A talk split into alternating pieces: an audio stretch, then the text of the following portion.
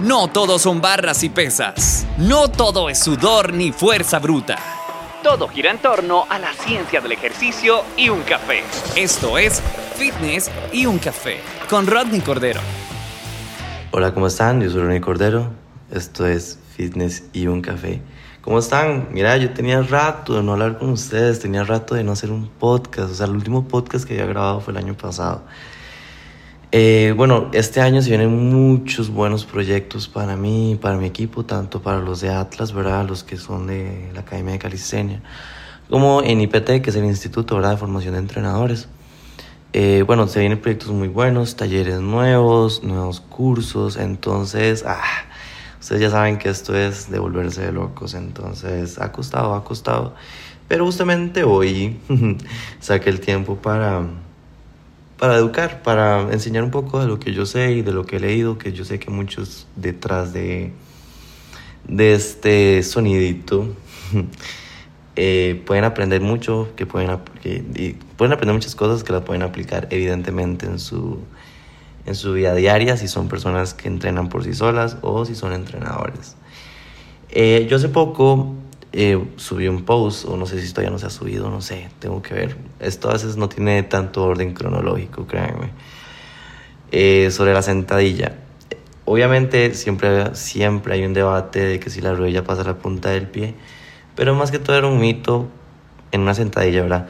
Que antes era un mito, mm, ahora ya veo que ya poco a poco se ha, se ha ido eliminando, de hecho ya en los últimos cursos que he dado en IPT, ya les pregunto si han escuchado eso y ya muchos dicen que no, que ya han escuchado que, que, que sí pueden pasar la, punta del, pie con la rodilla en la sentadilla.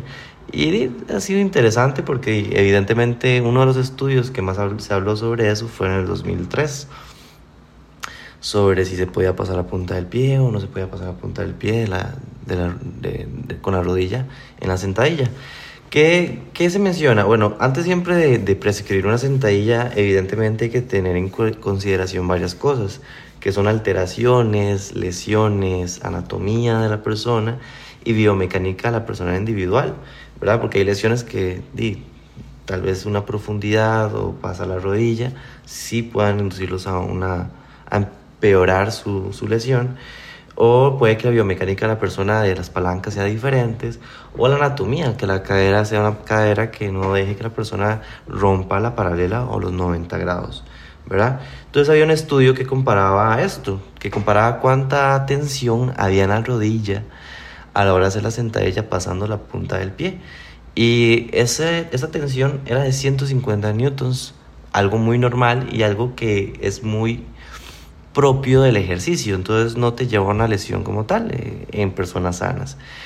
¿Qué pasaba? Que las, que las personas, o la muestra, en la muestra, o los, con lo que se hizo el estudio en 2003, las personas que no pasaron la rodilla a la punta del pie, más bien recibían una tensión de 300 minutos en su cadera. Eso sí, es eso sí compromete mucho la lumbar y la tensión también de las rodillas. Entonces, más bien, no pasarlas puede generarnos una lesión a largo plazo. Hay algo muy interesante también que al tratar de no pasar la punta de los pies, evidentemente si tenemos una carga nos podemos ir hacia atrás y nos podemos caer, perder el equilibrio, que es algo muy típico. Si ustedes ahorita mismo se levantan y le intentan, les va a pasar, se los aseguro. Entonces, en resumen, también pasar la, punta de los pies con las rodillas también nos genera una, una nos genera como una vertical ideal, ¿verdad? A la hora de hacer la sentadilla. Tanto así que el peso no se desplaza tanto hacia adelante.